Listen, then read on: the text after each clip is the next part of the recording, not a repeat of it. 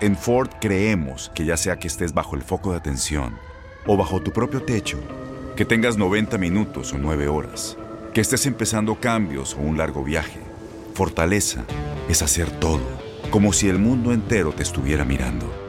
Presentamos la nueva Ford F150 2024. Fuerza así de inteligente solo puede ser F150. Construida con orgullo Ford. Fuerza Ford.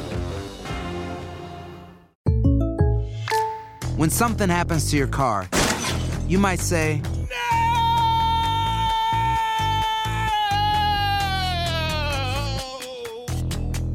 My car. but what you really need to say is something that can actually help. Like a good neighbor, State Farm is there. And just like that, State Farm is there to help you file your claim right on the State Farm mobile app. So just remember, like a good neighbor, State Farm is there. State Farm, Bloomington, Illinois. Mira, este señor Carlos Santiago, eh, pues es el ayudante de asuntos laborales de eh, Fortaleza. Eh, cuando tú estás desesperado, esos son los nombres. Eso, eso te da indicio que no, no, no es que esté quebrado el banco, cerraron el banco de talento. Eh, en Fortaleza siempre hay una serie de ayudantes que se dividen por áreas. Eh, está uno que brega con la legislatura, otros que bregan con la cosa financiera, y así sucesivamente. Eh, Eso es normal eh, y es la manera en que está estructurada aquí en, y en, y en Estados Unidos, yo creo que en todos los países del mundo, ¿no? O sea, el, el presidente o el, o el gobernador en el caso de un territorio como el nuestro, pues no puede estar, ¿verdad? Bregando con 127 agencias a la misma vez todos los días, pues se vuelve loco. Eh, y este muchacho es el que estaba bregando con asuntos laborales. No es una persona muy conocida, eh, un abogado relativamente joven, eh, pero tengo que decirte, y, y déjame decirte, déjame, y, y como en todos los casos, por lo menos de mi parte, va a tener un espacio breve, breve, pero va a tener el espacio para demostrar que, que es verdad, que allí estaban todos los recursos y allí está la excelencia de personal, que esto se resuelve mañana o pasado. Es más, vamos a darle hasta el lunes. Pero, Carlos, la referencia inmediata que tengo de él no es positiva, porque este señor fue procurador de menores y fue el que usando su juicio crítico, su juicio y su libertad como fiscal, porque un procurador de menores no es otra cosa que un fiscal con otro nombre, porque maneja menores. Entonces se oye feo hablar de fiscales porque los menores se, se tramitan, los menores que delinquen se, se, tramitan por otra ruta, muy similar a la criminal, pero se llama procedimiento de menores. Eh, y este fue el que decidió acusar a una joven, eh, menor de edad, por supuesto, estudiante de una escuela pública, de estudiante de educación especial, que ante el bullying y las agresiones que había recibido por parte de sus compañeras de trabajo y que el sistema no había sabido manejar, esa muchacha le metió un empujón a otra en una fila o le metió un- una garnata, no, no, no tengo el detalle. Este es el caso que manejó magistralmente el licenciado eh, Leo La Maravilla Aldrich hace algunos años. El fiscal era este, o sea, el procurador de menores era este. Así que su juicio con relación a la sensibilidad de manejo de situaciones, por lo menos en mi libro, está en precario. Porque desde el primer día en aquel caso yo dije, pero ven acá, porque es que estamos, eh, tendrá que ver algo con que es pobre, eh, negra la niña y de educación especial para que la querran meter presa. Si, si este mismo incidente hubiese sucedido en una escuela privada o en una escuela donde, ¿verdad? La- en la isla hay muchas escuelas donde la afluencia, porque no hay escuelas privadas, así que todo el mundo va a la misma escuela pública. ¿Se hubiese manejado igual? ¿O el tema racial aquí tuvo que ver algo? ¿El tema económico tuvo que ver algo? ¿El tema de la limitación, el manejo pues, de, de- la cotidianidad que pueda tener un estudiante de educación especial tiene algo? Porque ahora va a bregar con temas bien sensibles. Sea, la razón por la que votan a Briseida es porque por su, su incapacidad, más allá de manejar el problema, Carlos, yo creo que el problema principal de la exsecretaria era la arrogancia que proyectaba y la insensibilidad. O sea, yo recuerdo el día que sale ella, tipo Miss Universe, a pasearse frente al departamento para hacer un video de relaciones públicas con la, la línea allí montada que llegaba casi al tribunal. ¿En qué está pensando una persona? O sea, ciertamente insensible del saque, lo menos que es insensible. Así que estamos frenando con unas situaciones complicadas, Carlos, y me preocupa que si eso fue lo que mostró, como decían mis maestras en el pilar, para muestra solo un botón basta. Así que tiene el espacio, lo nombraron, él sabe lo que se está metiendo. O sea, aquí no me vengan a decir que, ay bendito que llegó a... No, no, no, no, no. Tú te estás metiendo en el bollete, tú estabas en Fortaleza, tú eras el supervisor de Briseida. Mejor es que resuelvas el problema rapidito. Ah, y tienes otro problema, que no puedes asumir eh, el rol formalmente hasta que no te confirme el Senado. Seguro que Tommy va a mirar para el lado y no va a haber problema, porque cuando son amigos pues se brega. Pero, oye, eh, le toca resolver el problema. Carlos. Bueno, Luis, yo creo que hay que tener un, hacer una distinción, porque el caso hay que hacer referencia de la situación criminal de aquella joven eh, que fue intentada o que se le procesó criminalmente por un, un incidente de, de, de muchacho eh, injustificado, ¿verdad? Tal vez, pero pero que no, no criminalizar eso en las circunstancias en que fueron pues le, criticamos fuertemente durante ese durante aquel momento. Pero francamente a mí me parece que ese caso en última instancia no se le puede adjudicar al recién nombrado eh, eh, verdad secretario del trabajo porque me parece que esa decisión final fue institucional. O sea, que, se le echamos, que, le echamos la culpa a la en esa pero en, sí Luis ese fue el problema que cuando salimos todos y todas a criticar eso a la prensa y decir que esto no podía ser, de arriba vino la confirmación para que siguiera. O sea, fue respaldado de arriba y empujado. Ese fue el problema, que fue un, sinsentido eh, institucional y gubernamental que más que un mero error o, incapacidad de, de, un, de un procurador. O sea, que yo creo que el caso fue mucho más grave eh, y creo que era lo que nuestro amigo Leo Aldrich señalaba también, de, en términos de, de, la ceguera eh, política que había, eh, política en términos de política pública, no partidista, de cómo eso se manejó. Creo que tan de Leo eh, tan ferviente fue en la defensa y articulación de eso que por eso quisieron vengarse con él y le fabricaron un caso. Este, pero creo que hay que tener cuidado porque eso fue otra dimensión. Y en ese sentido es una pieza institucional que tal vez tú puedas decir, ah, pues yo no me presto eso, no lo hubiese hecho yo inicialmente. Eh, cuidado, porque la mentalidad de los fiscales, eh, hay los elementos, puede ser, allá lo, adjudicamos. Y mira que yo he hablado a veces de cosas que digo, pero esto es un sinsentido. Que no, eh, la política es hacer eso y, y, y están programados, muchas veces pasa, así que es un mal de fondo, si queremos decirlo, que tienen muchos de los fiscales, y, y, no puedo decir, tal, tal vez no, si, si cada fiscal en cada momento, salvo caso, eh, tal vez este caso es distinto, porque te quiero decir, esa mentalidad existe. Y en segundo lugar, tampoco es tan fácil para alguien relativamente, ¿verdad?, desde un escalafón ahí de procurador, venir a decirle a la secretaria que no lo vas a hacer. Este, en esa pelea, eh, porque no todo el mundo, eh, primero que tú dices, este, eh, quien define la política pública es ella, no yo. Y segundo, que tampoco es, ah, yo renuncio y me voy, porque eso es fácil decirlo para el que tiene los medios y tiene el poder económico o tiene los contactos para conseguirlo. Así que creo, eh, sin quitarle el grado de responsabilidad que pueda tener, eh, esa decisión no fue de él finalmente. O sea, que es más compleja. Carlos, que sí me, eh, y yo creo que hay que diferenciarlo porque tampoco la, la culpa no es de él porque así hubiese sido o sea, el escándalo fue peor porque si hubiese sido una torpeza de un fiscal de llevar el caso eso puede ocurrir todos los días que uno ve casos que no se debieron haber llevado por fiscalía.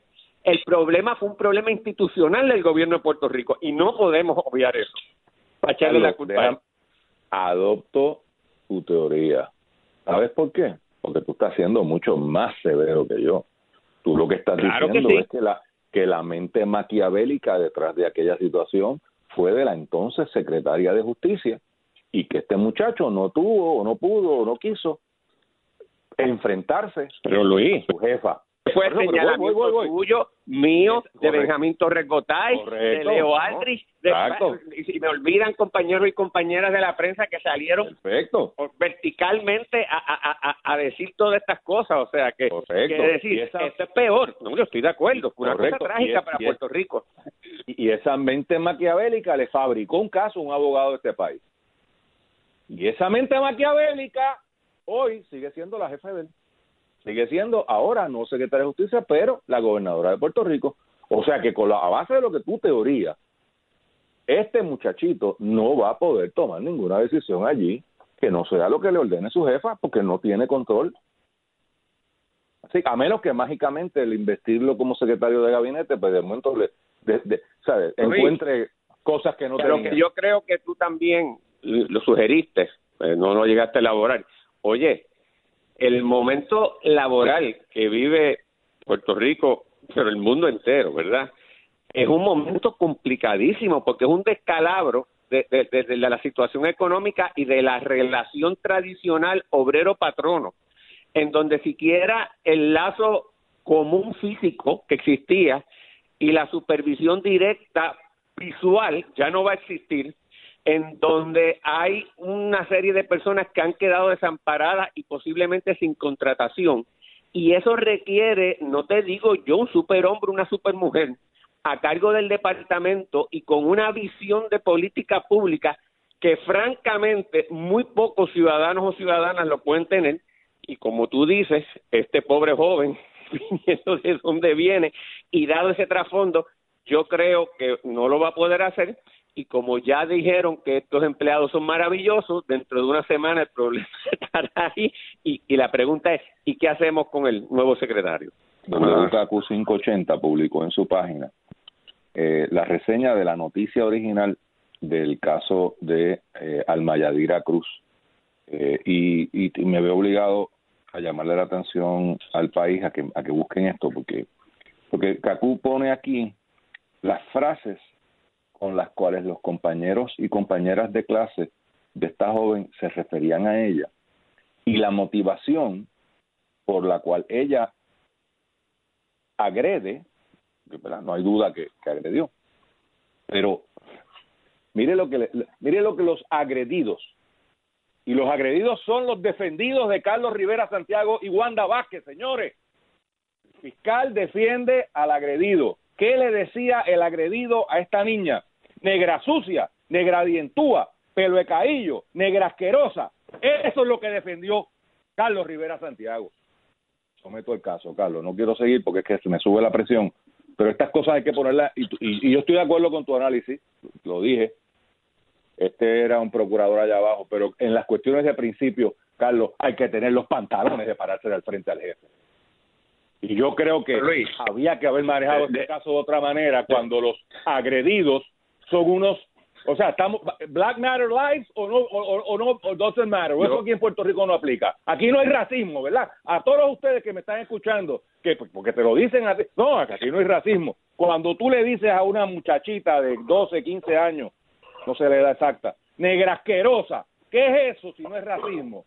¿Y ¿Por qué el Estado tiene que defender esa conducta? Carlos. Bueno, Luis, totalmente de acuerdo, porque yo fui el que traje eso a colación y lo, y lo, y lo marqué en términos de una política amplia. Lo que sí siempre hay que tener cuidado es que por más que venga un bullying o una humillación a ti, siempre hay un peligro en que el propio ciudadano tome la acción en sus manos. Eh, porque por eso y, y, y por eso siempre un fiscal aunque el agredido tenga algún motivo para eso, también puede tener una justificación a nombre de la sociedad para llevar el caso, porque eh, en, en nuestro en nuestro ordenamiento social, eh, pues, ¿verdad? Corresponde a cada a- no corresponde a cada ciudadano hacer justicia por sus manos porque podría ser lo peor, así que simplemente haciendo esa salvaguarda y lo y una cosa es que esto se puede ponderar, pero una vez, porque esto es peor, no es que solamente eh, está todo el elemento racista que de por sí es una infamia, o sea, ¿verdad?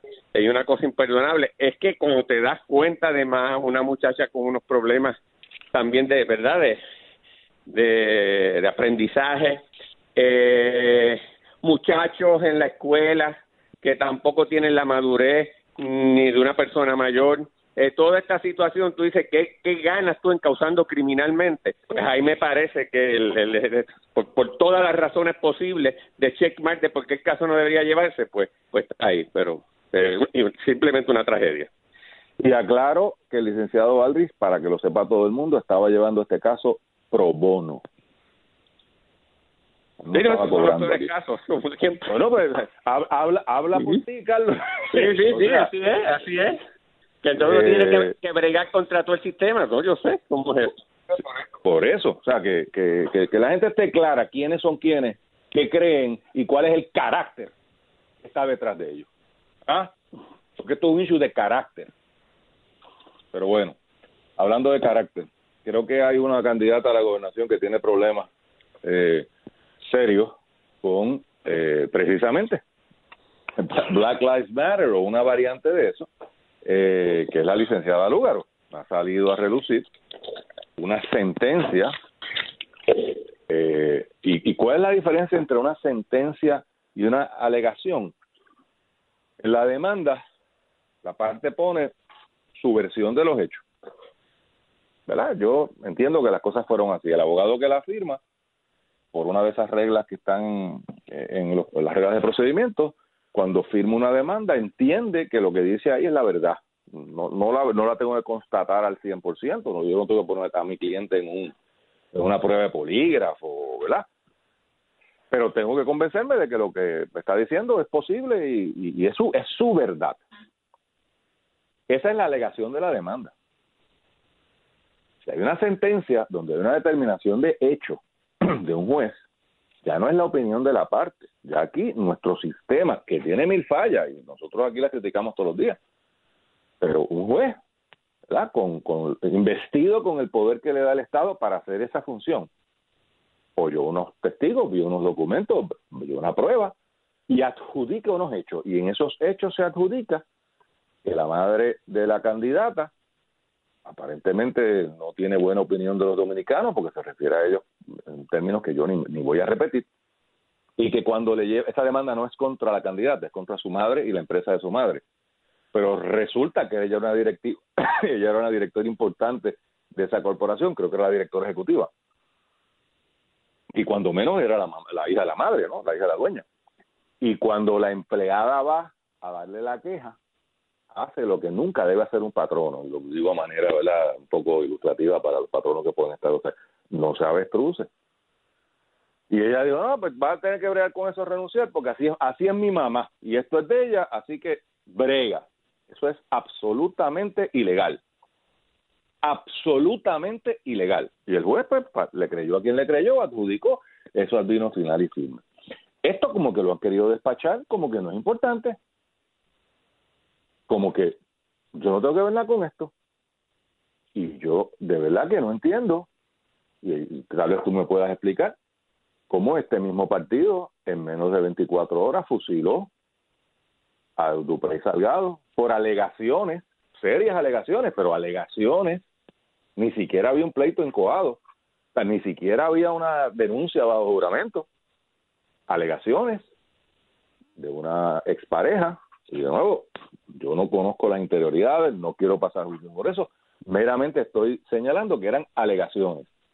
Y en menos de 24 horas le volaron la cabeza al único candidato que tenía algún chance de ganar en esa papeleta.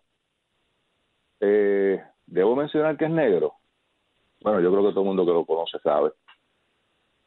Entonces se limpiaron en menos de 24 horas ese candidato y ahora tenemos y aquí como que no yo no yo no he visto movimiento en el bullpen Carlos y yo creo que cuando menos porque las explicaciones que he oído son olímpicas olímpicas Carlos así que yo no entiendo cómo es que esto va a funcionar de ahora para abajo que estamos allá en apoyo a Floyd pero acá cuando decimos barbaridades de la comunidad dominicana.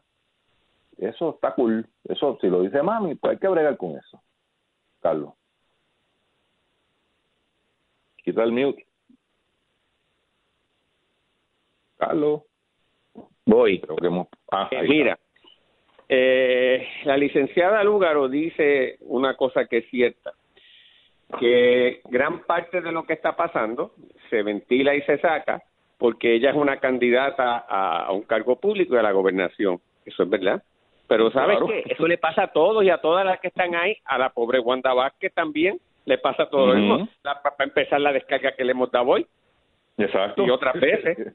Exacto. y, y otras veces se le hemos dado a otros. Es decir, sí es verdad, pero desafortunada o afortunadamente, ese es el juego del, del, del proceso democrático.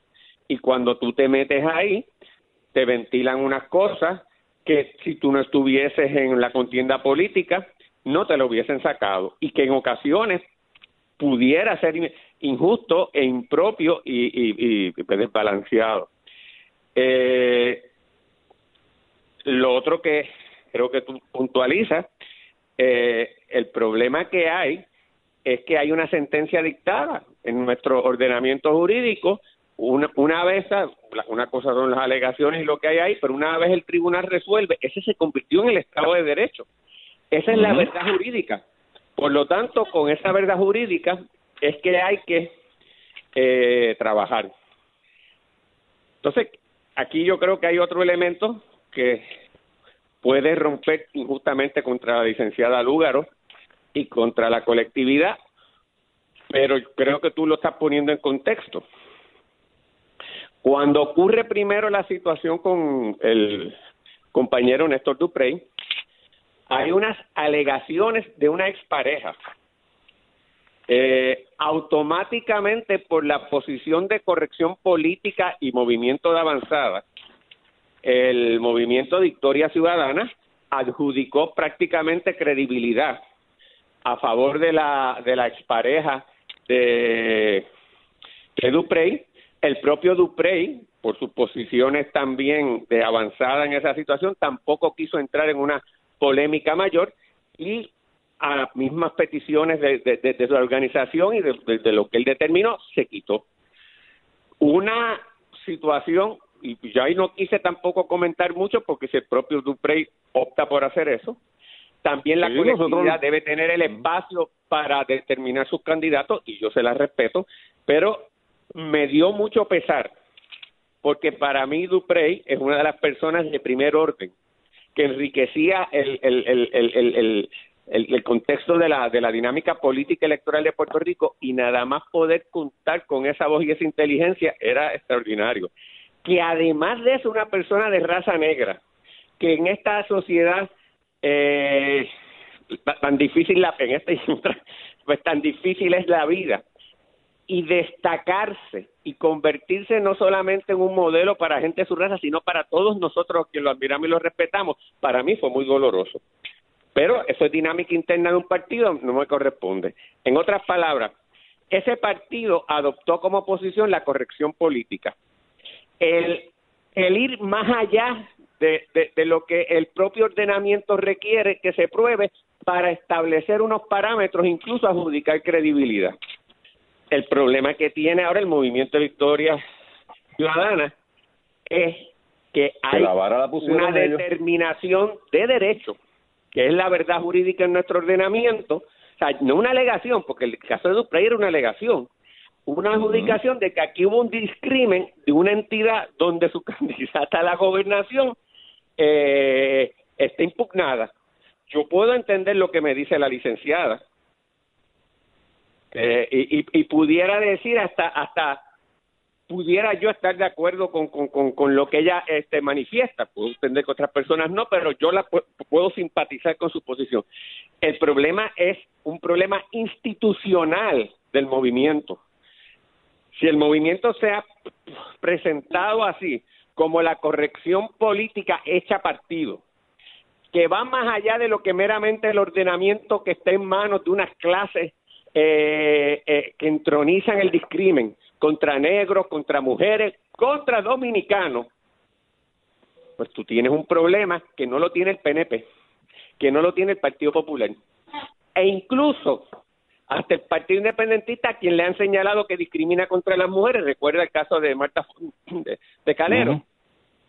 Pero distinto, porque dentro de todo el PIB es relativamente conservador, comparado con las posturas, ¿verdad?, este, que, este movimiento trata incluso de presentar como una visión nueva a la sociedad. En otras palabras, creo, y yo no soy quien para decir cómo el partido lo va a, a, manejar, que aunque yo puedo entender a la licenciada, los demás miembros de esa tienen una situación muy difícil porque ha quedado eh, puesto en controversia el, la misma eh, eh, hasta dónde llega su compromiso, cuán sincero es la extensión de adjudicar a favor de la gente atropellada, de mujeres, de negros, de inmigrantes, de personas de la comunidad LGBTQ, hasta dónde llega. Porque la, la visión de ellos hasta el momento es que esa persona dice, y nosotros, como es un grupo oprimido, le tenemos que dar la razón a ellos y a ellas para luchar contra el régimen. Yo siempre he dicho, cuidado con esas cosas, no en este contexto, sino en otras, porque la verdad es más compleja. Y así, pues los partidos institucionales, más o menos esa es la postura que tienen. Pero este es un partido que se presenta de avanzadas. Es decir, esto es un issue interno, Luis, que no lo tendría de igual manera otro de los partidos tradicionales de Puerto Rico. ¿Cómo lo resolverán? No sé, pero lo que quiero decir con esto es un issue muy, muy complejo y sé que hay personas muy serias muy comprometidas que de verdad estas cosas las dicen porque las creen. ¿Cómo manejan esta situación? Pues es un, un problema muy profundo. Primero, déjame concurrir con tu eh, todo lo que dijiste con relación al compañero Néstor López Salgado. Eh, él escogió meterse en ese partido, eh, ese partido escogió votarlo, pues no tuvo abogados en otros partidos porque él, ¿verdad? Escogió su su crowd. Eh, pero tú lo que así que totalmente de acuerdo con lo que con lo que tú dijiste de, de, Néstor eh, y, los que me conocen saben que lo conozco hace cuánto bueno mejor mejor no decir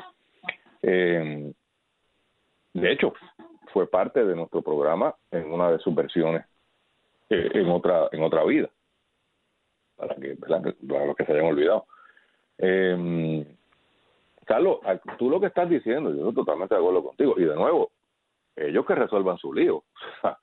eh, porque uno tampoco está aquí para decir. Pero lo que tú estás planteando es, hay una doble vara. Eh, y, yo, no sé si lo discutimos públicamente, pero sí sé que lo hemos hablado en este y en otros contextos.